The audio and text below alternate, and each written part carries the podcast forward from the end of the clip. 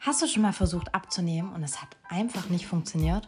Sieht die Kindererziehung bei anderen leicht aus und du bist zu Hause verzweifelt, wenn dein Kind den Wutanfall bekommt? Kannst du nicht offen und ehrlich kommunizieren, weil du nicht anecken willst? Oder in der Partnerschaft kommen immer wieder dieselben Streitthemen auf?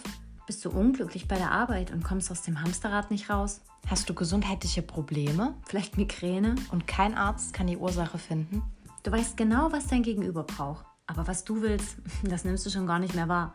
Immer machst du es allen recht, dabei willst du selbst nur gesehen werden. Dann sind wir die Freundin, die immer da ist. Quasi wie eine private Pyjama-Party auf den Ohren. Wenn du uns hörst, wirst du dich besser fühlen. Mal fühlst du dich umarmt, mal motiviert, mal inspiriert. Baust mehr und mehr Selbstvertrauen auf und erkennst deine Stärken. Es geht auf jeden Fall erst tief ins Ohr Und dann ins Herz.